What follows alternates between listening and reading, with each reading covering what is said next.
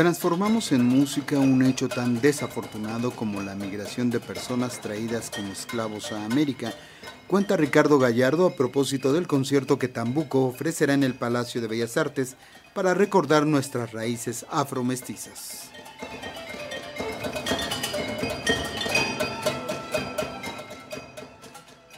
Un episodio como el de la migración por esclavitud de personas que fueron traídas de regiones de África a América es retomado por Tambuco Ensamble de Percusiones y lo convierte en música, en un concierto que lleva por título Visiones Contemporáneas de la Tercera Raíz, que tendrá lugar el 9 de abril en la sala principal del Palacio de Bellas Artes. Ricardo Gallardo, director de Tambuco, habló de cómo este proceso se transformó en música cómo la historia de un evento desafortunadísimo que fue la migración por esclavitud de las culturas africanas al continente, cómo este evento tan desafortunado, tan vergonzoso para la historia, supimos transformarlo en música, supimos que hablara con la mejor voz que tiene, supimos enaltecerlo y supimos aprender y supimos sí, aprender a ser enriquecidos por las manifestaciones culturales que nos llegaron. Y muestra de ello es la salud que tiene nuestras músicas, diría, la música tradicional, la música étnica y la música que se hace en contextos urbanos.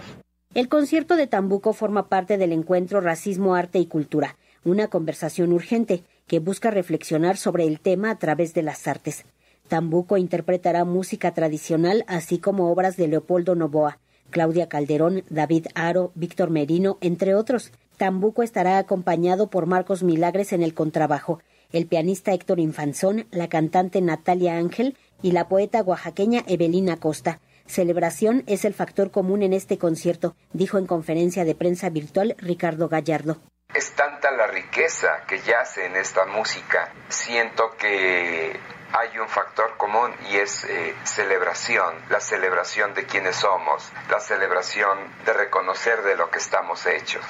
Y para mí, de las formas más horribles de reconocerlo es a través de lo que ha sucedido en la historia, a través de la esclavitud, a través del racismo, a través de la vejación, a través del clasismo y de las formas más virtuosas de hablar de estos encuentros son la música y el arte. En el concierto, cuyos boletos tendrán un costo de 40, 60 y 80 pesos, también intervendrá el pianista Héctor Infanzón, quien compartió cómo en cada uno la música de orígenes africanos tiene un sitio, así como un gen que recuerda a los antepasados y la música que hago tiene este gen, esta parte rítmica. Entonces sí hay un, independientemente de, del color, ¿no? De, este mestizaje, hay un gen que ha permeado en nuestra cultura mexicana entre la parte indígena y la parte de la, negritud. Entonces no solo es la, raíz evidente que existe afortunadamente también como se ha reconocido, pero yo insisto en la parte del gen, ¿no? El, el que, que sí permea en nosotros y nosotros como músicos